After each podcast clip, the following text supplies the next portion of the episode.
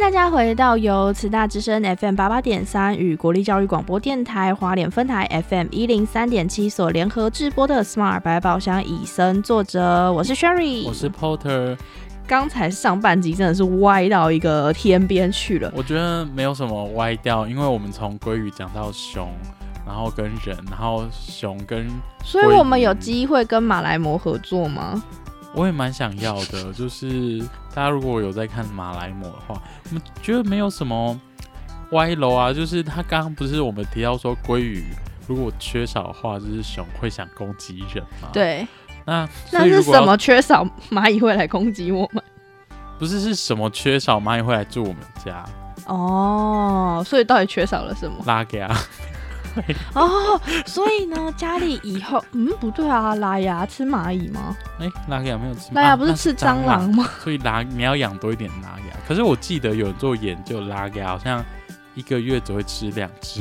他饱是我饱了，所以你可能要你要，因为可是我之前听说，就是蟑螂跟老鼠，只要你看到一只，嗯。哦，老鼠的话是料理料理鼠王跟我说的，说你只要看到一只，其实它就是整个家族住在你家，哦。因为它的那个形容是有一只，然后就那个像上面的挂灯掉下来，整个整片都是老鼠，所以呢，我就觉得说，哎，如果今天 Porter 真的要靠拉牙吧。蟑螂全部吃光光，嗯，而且再加上它如果一个月真的只吃两只的话，你可能要买个几百只拉牙，十只之那可能你家都要给拉牙住了，然后也要抓几只壁虎来，太麻烦，我们可以直接搬家就好了。好了，我们回到我们的鲑鱼啦。嗯，我那时候在看到《红龟》这部影片的时候，看完之后我想到，像台湾有特有的鲑鱼。你说樱花钩吻龟吗？对，我记得我当初听到樱花钩吻龟的时候，对 Porter 就是吃货，那时候傻傻问我老师说，那个可以吃吗？你以为是樱花虾？你？我是想说樱花可能就是你知道，就是 Potter 从小就是宝可梦那个时代长大，因为有一个什么樱花，感觉它就很特别。对它真的很特别，特别到你去吃你会出事情。你去吃你就可能警察就会去你家敲门喽。要不要去警察局泡个茶呢？然后带樱花公吻龟去泡茶？没有啦，开玩笑的。哎，樱花公吻龟是不能吃的，它是保育类的。我是一直在怂恿大家去吃一些。从第一集叫大家去吃水酒嘛，现在叫大家吃樱花钩吻龟。我觉得我们这节目很快就会被关切。好，要再次重申，这些都是不能吃的哦。我们没有人，我们提到所有生物跟那些保育类的鱼都没有一个人受到伤害。先声明，对，Porter 没有对他们做出任何有啦，我们只吃那个某某寿司店的鲑鱼，对，已经被切片的那种。那是红龟里面提到的那种鲑鱼，那个不一对，那个种如果像这一次我们的红龟旅程这部影片啊，他提到的鲑鱼其实并没有跟就是听众或者是我们影片的，就是影片的观众说哦，鲑鱼不能吃哦，你那个吃了会怎样怎样怎样，他们并没有这样讲，而是要强调一个说用多少拿多少的概念，对，因为像是他们自己也有提到说。呃，鲑鱼在加工啊，或者是说哪一种鲑鱼比较适合什么样的加工方法？嗯，那这些其实都是当地很重要的经济场。没错，就是不是只有一直疯狂的限制，不行不行不行不行都不行。可是其实我我最惊讶的，真的就是盗猎的这个问题。嗯，就像是。我以前会知道樱花钩吻龟是在我们小时候，我忘记是国国小，我记得它是有注音的课文，我记得，所以应该是国小。就有一课课文叫做樱花钩吻龟，我也忘记它正确名称是什么，反正它就在讲樱花钩吻龟，然后讲说当地的居民如何防止嗯人们去电鱼，或者是拿一个大网子全部捞走。然后那时候就有在想说，哦，原来这个就是盗猎。那这这一部影片就是《红龟的旅程》里面啊，也是有提到说，在两千年到两千零七年那时候，这个地区盗猎非常非常的严重。他的举的数据，我真的是会被吓死！就是他是说有一个团队是五到六个人，那这五到六个人一天就可以盗走七八百公斤。的鱼啊，或者是鱼卵之类的。然后他说：“不好意思哦，你以为一天只有一组吗？七八组。七八组，数学好的听众朋友都可以帮我们算一下，用乘法乘上就是就好了。七八百公斤乘以七八组人马，嗯，那算一算，一天就消失了几千几万只鲑鱼。就是像这部影片提到的那样子，就是透过这样盗猎，其实不是说不能抓，只是你透过盗猎的话，在没有一个规定，像我刚嗯刚前面提到说用计时器按按按按，他们会想盗猎的原因计数器，计数器去按，就可能是因为计数器可能今天不不开放捕，他们可能就想嗯去盗猎，因为其实有一个规定在，你不能在不不对的时间去捕捕捞它们。嗯对，这样对于鲑鱼来说，可能他们就没办法那么好的去繁殖。对，而且它这样子会连带影响到，比如说你现在把它的鲑鱼卵带走，嗯，然后导致说它没有鲑鱼的下一代，可能你明年、后年或者是大后年，你就再也看不到鲑鱼了。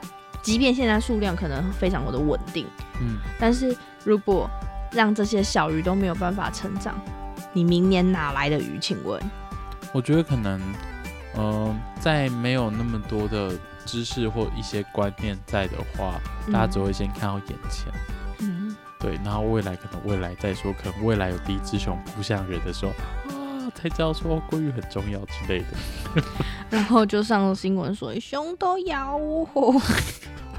你刚刚那个语气好像那种小孩，然后然后被被绊倒，就说妈妈，你看他的地板脚坏坏。地板坏坏，脚坏坏不好意思。类的。不管是你绊倒撞到地板，还是熊咬你，这都是不是对方的错，不是熊坏坏，也不是地板坏坏，请检讨一下自己好吗？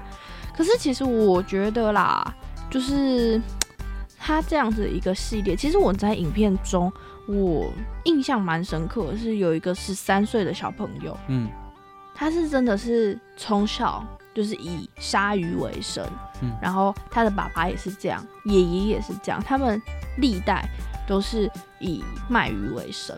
嗯他就是他就是要取它里面的一些比较重要的生比较有生产价值的，就是部分，嗯剩下的其实是拿去喂给狗吃的。但是他们就是非常了解说什么时候可以补，可以补多少，因为他表示说他的学习知识都是来自河流。我觉得他他他这一个小男孩的观点，我们可以看到，像有些呃，像台湾有些原住民，他们在捕猎的时间也都有季节性。嗯，那像 POD 从小听到，我就想说，那为什么这个时间不能进森林，或这个时间不能去捕鱼等等？嗯我也想说，为什么不行？那其实你后来知道生态的知识越多，他们会禁止你去这些时间去狩猎是有它的原因的，可能要让森林去恢复一个它过去我们打猎，嗯。然后恢复他们算也不是生机，就是恢复它的那个生态平衡，嗯。这样你才有下一次可以继续去捕猎。我觉得以前的人其实很聪明哎，对，因为他知道，就是那些小屁孩或者是不懂的人，就是会敬畏一些山林啊，或者是什么的，他们去就是先人们去讲了这些神话故事。呃也许他们真的碰到，我们不知道啦。但就是我觉得它可能是一种非常有，外显吧，譬如说，可能曾经某一代就是猎猎太多动物了，导致可能连续两三年都没有东西吃，然后饿死，这样灭村之类的，快灭村。所以就说，哦，你这个时候进去的话，会让山神没送力之类的，不也有。可能。可是我真的对觉得是非常有智慧的。嗯，就是其实他们会按照一个算是过去人的大数据 data，就跟你说啊，这个时候就跟你说不行了，这就是现代人的北齐状态。就明明跟你说那时候不要进去，你就硬要进去。可是，我就我会又会想到说，因为在影片中有一一个场景是鲑鱼可能被捕光了，嗯然后当地的嗯工厂啊，或者是居民，就可能要搬离啊，或者是没有没有他们所谓的经济脉络。这这时候要怎么办呢、嗯，我觉得可能让那些鲑鱼再慢慢回来。嗯，对的，我觉得他们不是不回来，只是说数量已经少到回不来。回不来，或是少到说人类补它也没有什么经济实质的价值。嗯那这样可能要很久，maybe 花个二十年、三十年的时间，它才能回过头来。但是我一直觉得说，工厂倒掉，人离开，maybe 可能对这片森林或湖泊来说是一件好事。其实森林正在欢呼，耶、人终于老走了，人终于走了，我可以乖乖养熊啊，养鲑鱼啊，还有其他生物。我觉得要担心的是熊有没有攻击人，就是我就会去担心那些工厂怎么样不是重点，虽然它是嗯经济命脉没有错，嗯，对，所以我这样说一说，熊攻击人也可以当制作一种鲑鱼没有的指标。傻眼。对啊，我开玩笑的，就是 Porter 会这样认为。那像嗯，台湾不知道有没有像这样的生态平衡的区域，我自己也很好奇，好像也不太有。不过像台湾刚刚提到樱花公舞龟，它跟我们影片中提到红龟是比较不一样的。我记得它是陆风风型，陆风型，以前在我记得我以前在读书的时候有学过这个，他是说好像以前因为地形它回游之后就被困在上面下不去了。因为冰河期那时候他们可以，哎、冰河期前他们好像可以来台湾的某一个溪流上来，之后冰河期结束之后，那边就没有河流让它再回大海的样子，记得是这样，它还是有河流啦，就是他们下去它游不去，游不游了游不了，大海，太远了。哦，太远了。那我记得就是台湾的某些地方，因为建那种大坝或是那种嗯，像水库之类的那种设施，嗯要把水留住。可是对于呃，它它当然不会回流。我记得它好像要让那些樱花公龟在游的时候顺利，所以有做一个什么鱼梯。鱼梯，然后我其实还蛮想去看雨梯的。对，我不知道它是怎么样让鱼这样爬上去，是是不是就是像电梯一样，嗯，上来，嗯，然后把它好像不是。它 不是电梯，因为我在我记得我之前在读这个相关的时候，它它是用一个阶梯状，因为它那边的，因为台湾的地形比较狭长，然后嗯比较陡。那不会像有一些像其他在养鲑鱼，或不是养鲑鱼，就是其他有鲑鱼的地区，他们都可能是比较平缓，水嗯流相对一点点湍急的地方，所以鲑鱼游上去，其实它的死伤率不会太高，嗯虽然已经很高了，但是不会过高。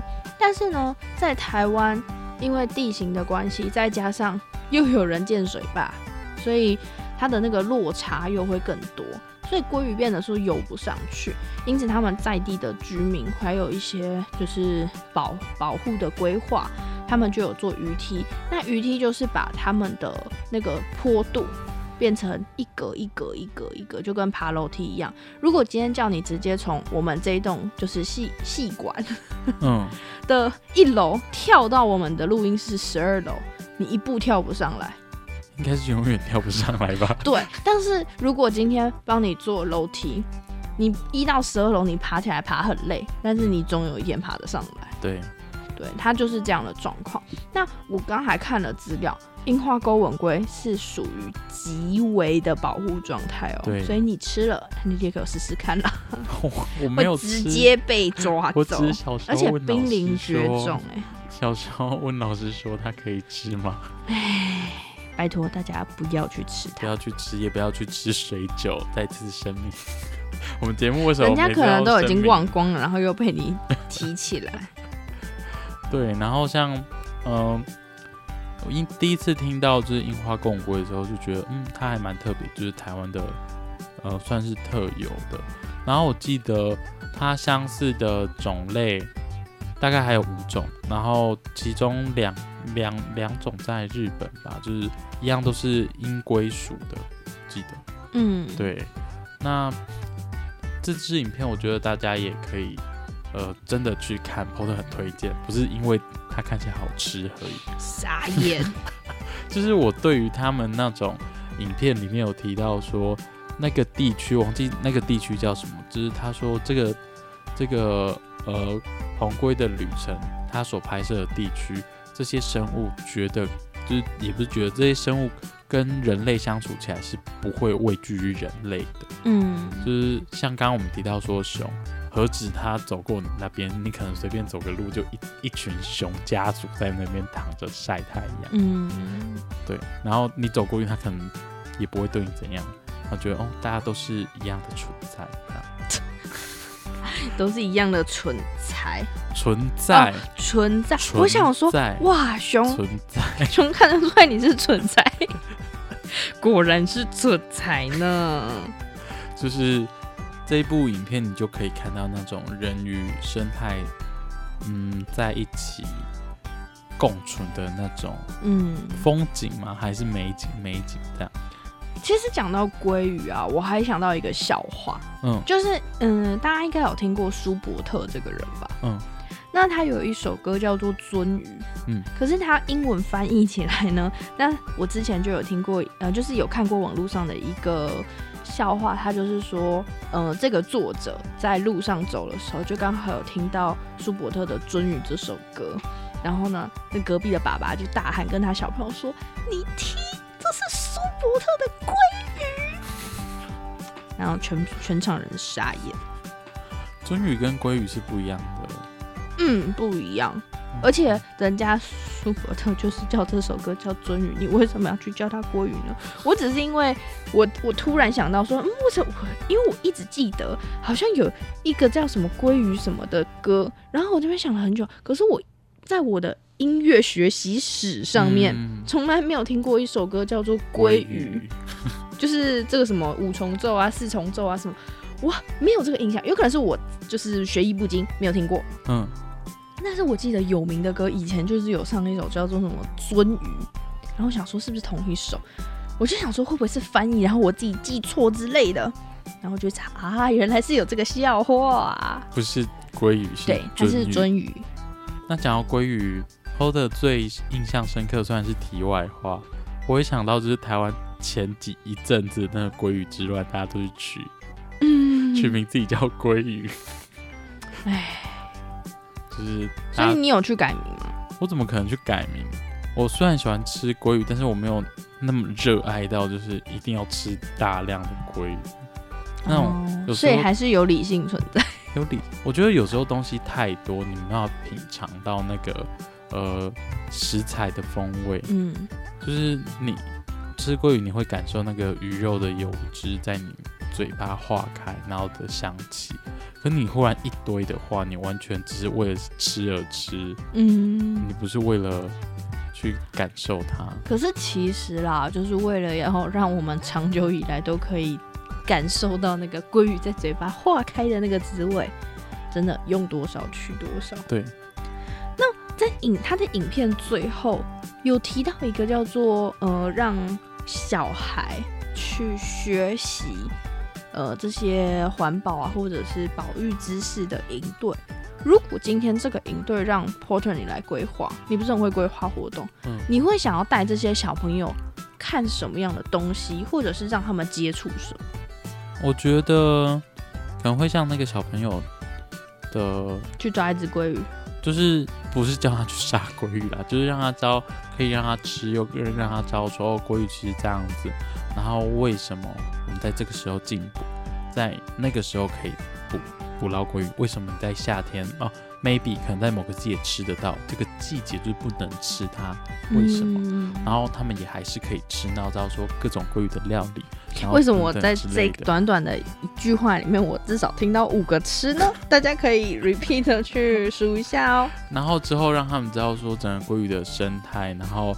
以及它跟其他物种的连接，嗯，就譬如说，如果你过于吃太多的话，熊可能会来吃你。没有啊，开玩笑。原来有这样的连接啊！都是吃，是不是？或者从刚到现在不知道讲吃吃吃吃吃。可是啊，就是我自己，如果是我规划这个活动的话，嗯，我反而会希望他去跟棕熊接触。哎，我。我觉得跟棕熊接触是必必然的，就是以前可能在不是这个地区，就是影片中提及的这个地区。我们看到棕熊，要么是在动物园，要么是在什么保留区。保留区我们离那个熊的距离都非常非常非常远。像是影片的一开始，就是就是介绍串讲的那位先生，受访的那位先生就有提到说，他在一开始来这里上班的时候，他没有带枪，是不敢出门的。嗯，那但是最后才发现，哦，这些熊其实没有这么可怕。然后鲑鱼的宝玉也回来，熊吃饱了就不会去吃人，没有啊，也不是吃人，是攻击攻击人。可是呢，我还是不太敢带小朋友去很亲近熊。嗯另外原因是，我觉得有些小朋友可能手会太尖，然后去搓一搓，对，然后熊可能拍他一掌，可能拍他一掌 是一件很友好说 “give me five”，然后就就绑。手断掉了。好啦，其实如果真的是在野外看到野生动物，对，虽然 Sherry 真的也没有看过什么野生动物，我顶多在呃去利川的路上，就是华联很是受风的附近，然后呢看到一群牛，就这样而已，也没有真的很接近它，或者是去靠近它，然后可能在某个路上看到一只猪。但是也没有，就是真的很靠近或是什么的。但是如果今天你真的有机会到这些地区，嗯看到这些野生生物，真的就是还是要小小保持距离。你可以在遥远的地方拿你那个超高画质的手机，给他拍两张照片，回来跟大家炫耀一下。但是也不要去惊扰他们。